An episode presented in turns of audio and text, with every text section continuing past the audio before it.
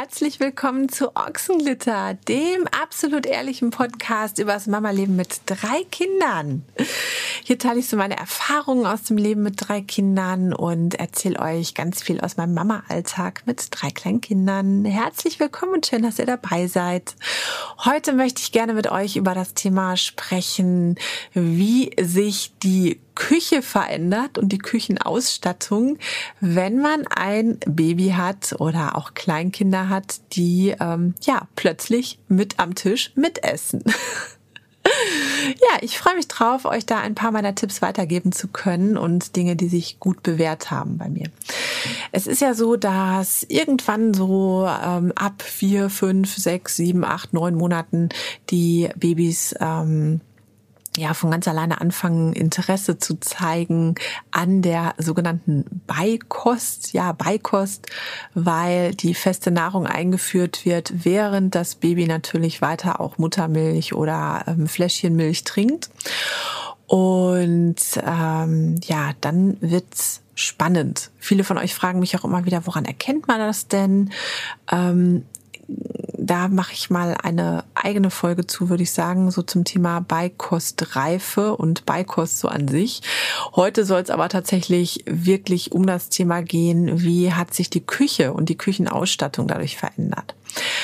Also, diejenigen, die schon ein Baby haben, was gerade ähm, anfängt mit Beikost oder schon Kinder, die Beikost ähm, angefangen haben oder auch jetzt schon normal essen, die werden jetzt wissend nicken, wenn ich sage, es kommt eine Zeit auf einen zu, in der man ganz, ganz viel putzen muss weil Beikost in den meisten Fällen bedeutet, dass irgendwann die Babys entweder mit den Händen selber essen wollen, irgendwann dann auch mit dem Besteck selber essen wollen, die wollen selber trinken lernen, die wollen selber schneiden lernen und löffeln lernen und alles lernen.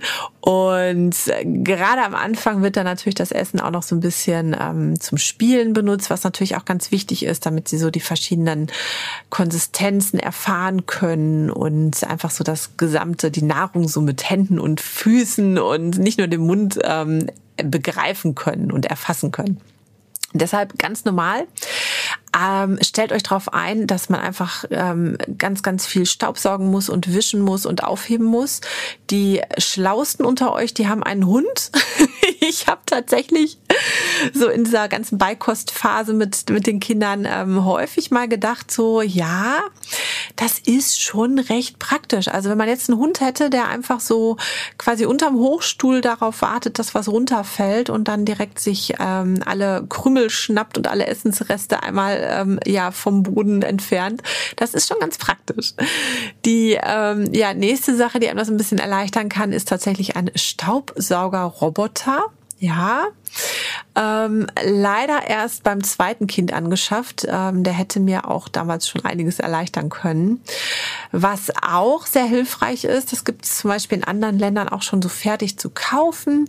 Das sind so ähm, Unterlagen, die man unter den Hochstuhl legen kann und die A natürlich so dann entweder nur den Teppich schützen, dass ähm, ja einige von euch haben ja unter dem Esstisch einen Teppich liegen und sobald die Beikost startet, wird man merken, oh Gott, das war jetzt nicht die beste Idee, weil es fällt alles runter und gerade Möhre oder Tomate oder was auch immer macht ja wirklich eklige Flecken, die man auch einfach nicht mehr so gut rausbekommt. Deshalb ähm, Variante eins: man deckt den Boden oder den Teppich unter dem Hochstuhl ab mit etwas, was einfacher abwischbar ist. Da haben sich bewährt so diese Schreibtischstuhlunterlagen, die es, ähm, ich äh, kenne sie so aus irgendwelchen Möbelhäusern, die sind relativ groß und sind durchsichtig. Ich gucke gerade nach unten nicht wundern, der Ton verändert sich. Ich sitze nämlich gerade auch auf so einer Schreibtischunterlage. Ich müsste jetzt raten, wie groß die ist. Ich würde mal so behaupten, 1,50 mal 2 Meter oder so. Nee, weniger. Deutlich weniger. Aber egal. 1,50 mal 1,50 ungefähr.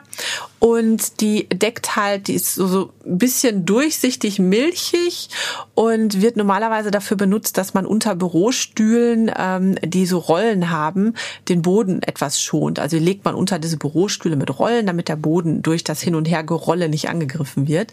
Und diese Teile, die kann man wunderbar auch unter den Hochstuhl legen, damit man den Teppich etwas schützen kann und damit man einfach so eine ebene Plastikoberfläche hat, die man viel besser ähm, ja, säubern kann. Und wie gesagt, dadurch, dass die so durchsichtig sind, diese Matten oder mehr oder weniger durchsichtig, fallen die jetzt auch nicht so ganz ähm, doll ins Auge. Das ist so der erste Tipp. Dann gibt es, das habe ich in anderen Ländern gesehen, Unterlagen so ähnlich wie, kennt ihr diese, diese Lego-Sachen, Aufräumsäcke? Das sind so, so ganz große Säcke, die man komplett flach ausbreiten kann und dann kann das Kind auf diesem Sack drauf spielen, so, ne, sitzt da mit den Legosteinen, spielt. Wenn das Kind fertig ist, muss man einfach nur die dazugehörige Schnur, die so am, am Rand des Sackes befestigt ist, so eingelassen ist, in der Führung halt, einmal zusammenziehen und dann hat man direkt alle Lego, Playmobil, was auch immer was, Steine, Bausteine halt zusammen im Sack drin. Und natürlich vor das Kind rausholen, ne? aber okay. oh Gott. Oh Gott, oh Gott. Ja, auf jeden Fall, ich glaube, die Teile heißen Aufräumsack oder so für Bausteine. Da müsst ihr mal gucken. Ich kann mal gucken, ob ich euch da welche in der ähm, Podcast-Beschreibung auch verlinken kann. Müsste ich mal gucken, ob das geht. Ähm, dann werde ich das gerne machen. Dann die, die Produkte, von denen ich gerade spreche. Also, das sind so die Tipps, um die, um den Boden unter dem Hochstuhl halbwegs sauber zu halten. So, jetzt wisst ihr schon mal, wie ihr so ein bisschen so, wenn es unten angekommen ist, den Schmuck, äh, Schmutz etwas in den Griff bekommt. Man kann aber auch einiges tun, ähm, damit gar nicht erst so viel Schmutz runterkommt. Und das ist auch etwas, das habe ich auch leider erst relativ spät entdeckt, aber es gibt spezielle ähm, Silikonlätzchen, die also entweder aus Silikon oder aus so einem ähm, etwas festeren Stoff, so so ein Plastikstoff, die einen Auffang haben. Mega, ich sag's euch wirklich. Also das war wirklich für mich der absolute, ja, absolut lebensverändernd tatsächlich. Weil das, was man, man kann ja so in so einer bestimmten Esslernphase quasi zugucken, wie der Löffel zum Mund wandert und ungefähr die Hälfte des äh, Löffelinhalts einfach runterfällt. Und gerade wenn man da hinguckt, das macht einen ja schon so ein bisschen auch nervös, wenn man dann weiß, das muss halt alles auch irgendwie wieder alles aufgesammelt werden. Man würde ja teilweise am liebsten so eine Absaugvorrichtung unter das Kind legen oder so. Geht natürlich nicht. Aber für solche Fälle ist wirklich so ein ähm, Auffanglätzchen, die gibt's auch von verschiedenen Marken. Ich persönlich habe da einen ganz klaren Favoriten. Einen für die etwas jüngeren Kinder, weil das aus einem etwas weicheren Silikonstoff gefestigt ist. Gucke ich auch, dass ich euch das verlinke. Und einen ähm, für die etwas älteren aus einem etwas festeren Stoff. Die kann man auch beide in die Spülmaschine werfen und die haben sich absolut bewährt. Also ich habe die letztens erst auch weggeworfen, weil ich sie jetzt tatsächlich dann auch nicht mehr brauche für kein Kind. Aber die Teile sind wirklich, wirklich Gold wert, weil die einfach schon mal, also gerade auch bei Flüssigkeiten, bei Brei, bei was auch immer, bei auch Stückchen oder so, die fangen halt in diesem Auffang vom Lätzchen, fangen die halt einfach schon mal einen großen Teil dessen, was so runterschlabbert, auf. Dann gibt es ja bestimmtes Kinderbesteck, was so ein bisschen gebogen ist und so ein bisschen, ja, da habe ich so eine etwas eigene Meinung zu. Also diese ganzen Bestecksachen, die gebogen sind, die finde ich eigentlich eher so weiß ich nicht, habe ich jetzt nicht so die besten Erfahrungen mitgemacht. Müsst ihr für euch entscheiden. Ich wollte euch nur sagen, sowas gibt es, weil ja viele Kinder, wenn sie essen lernen, das Problem haben, dass sie am Anfang den Löffel immer sehr seitlich in den Mund nehmen, weil sie einfach diese Unterarmbewegung so sehr seitlich neben dem Gesicht ausführen und nicht, wie wir Erwachsenen das machen, so diese Bewegung von vorne machen und dabei auch noch den Löffel oder die Gabel dann so drehen, dass die halt frontal in den Mund kommt. Deshalb ist es häufig so, dass dann äh, das Besteck so seitlich in den Mund kommt. Dafür gibt's extra gebogenes Besteck, was quasi so 90 Grad Winkel gebogen, also nicht komplett, aber was so ein bisschen gebogen ist einfach, damit ähm, diese fehlende Handrotation des Kindes ausgeglichen wird. So, boah, was für eine Beschreibung, ne? Aber ich hoffe, ihr wisst, was ich meine. Das gibt es also für kleine Kinder Löffel und Gabeln. Müsst ihr einfach mal schauen, nur so als Tipp, wenn euer Kind da Probleme hat, vielleicht kann euch das helfen, vielleicht auch nicht, einfach mal ausprobieren.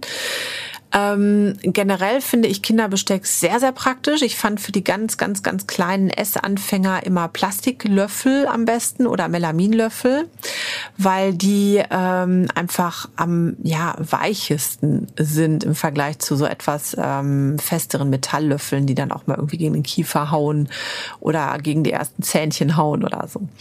Wenn die älter werden, die Mäuse, dann braucht man natürlich auch ähm, ja, richtiges Besteck. Da habe ich gelernt, auf Qualität Qualität zu setzen, kann ich euch auch mal unser Lieblingskinderbesteck einmal verlinken, was so bei drei Kindern wirklich sich total bewährt hat. So Besteckset und ähm, ist einfach optimal. Gibt es einmal in etwas kleiner, einmal in etwas größer und das benutzen die ähm, seit Ewigkeiten. Also sowohl die Vierjährige als auch der Siebenjährige als auch der Neunjährige noch. Ähm, Trinkbecher, auch so eine ganz spannende Sache. Ich persönlich bin ein großer Fan davon, den ähm, Kindern wirklich auch schon mit Beikoststart ganz, ganz vorsichtig natürlich beizubringen, aus einem ganz normalen Becher zu trinken. Ähm, nichtsdestotrotz habe ich natürlich auch diese Schnabeltassenbecher, weil, wenn wir ehrlich sind, irgendwann sitzen die ähm, Kleinen halt auch mal alleine da und wollen alleine essen, trinken, was auch immer. Und einfach, um sich so ein bisschen den Nerven zu schonen, finde ich diese Schnabeltassenbecher dann ganz praktisch. Aber ich habe halt parallel auch immer den Kleinen schon beigebracht, auch aus dem normalen Becher dann zu trinken und immer wieder so ein bisschen den da, ähm, ja, was zum Nippen gegeben, damit sie sich einfach so an dieses normale Trinken aus einem Becher gewöhnen. Da finde ich diese Melaminbecher sehr schön. Da gibt's ja auch Marken, kann ich euch auch wieder verlinken, die ähm, ja auch einfach richtig schöne Produkte da herstellen, die wir auch heute noch gerne benutzen, die ich auch immer unheimlich gerne für Picknicks mitnehme oder wenn wir unterwegs sind, so als Trinkbecher mitnehme. Sind sehr robust, sehen für mein Empfinden echt schön aus. Also es gibt da wirklich tolle Muster auch, sind spülmaschinenfest.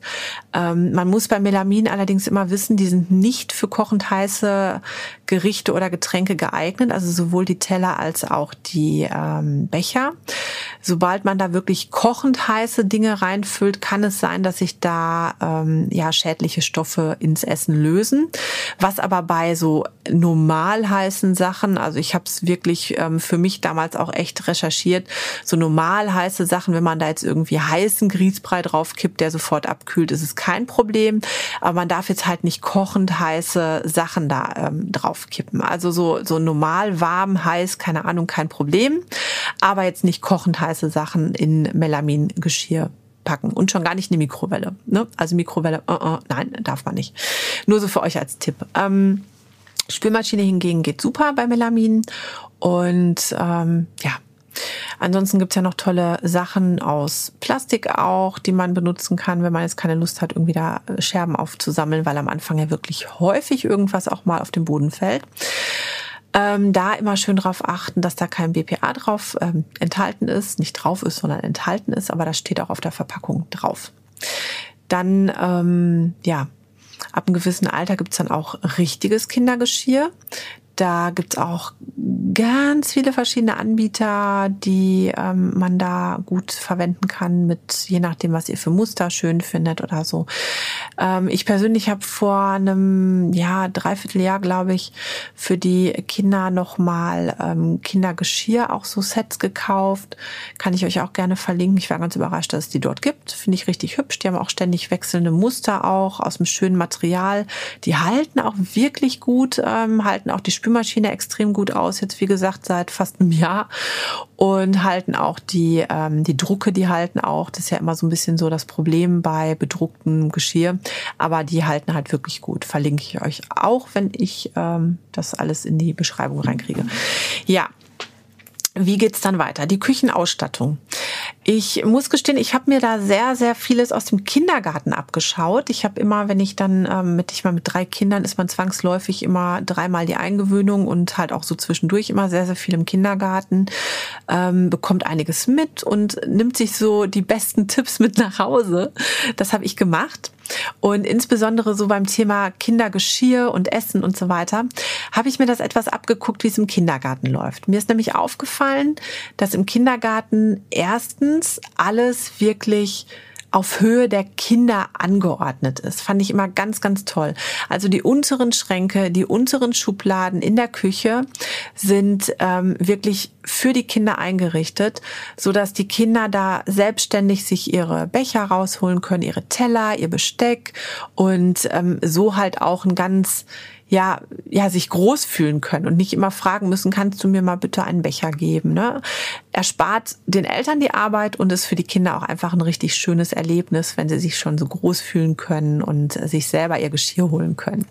Also einfach mal ausprobieren, wenn ihr irgendwie in der Küche einen Schrank habt, der weit unten ist oder auch so eine Schublade, die weit unten ist. Bei uns ist es jetzt eine Schublade, in der wirklich dann immer das Kindergeschirr drin war und auch teilweise noch ist. Ähm, hat sich total bewährt und auch wenn Kinder zu Gast waren oder so, waren die immer ganz begeistert ähm, und hat mir auch echt vieles an Arbeit erspart, weil sich die Kinder wirklich selber ihre Sachen auch holen konnten. Also versucht es einfach mal. Ähm, was sich auch bewährt hat, auch aus dem Kindergarten abgeguckt, wenn ihr in unterschiedlichen Schränken die Kindersachen aufbewahrt, ist es immer sehr, sehr praktisch, wenn man die Schränke beschriftet.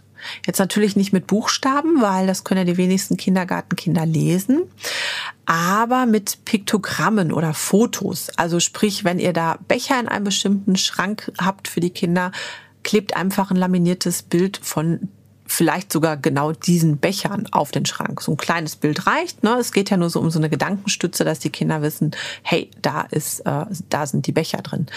Ähm, wenn ihr die Teller in einem anderen Schrank habt, dann halt entsprechend dazu dann ähm, diesen Schrank dann auch mit so einem kleinen Foto bekleben. Und schon wissen die Kinder, wo was ist.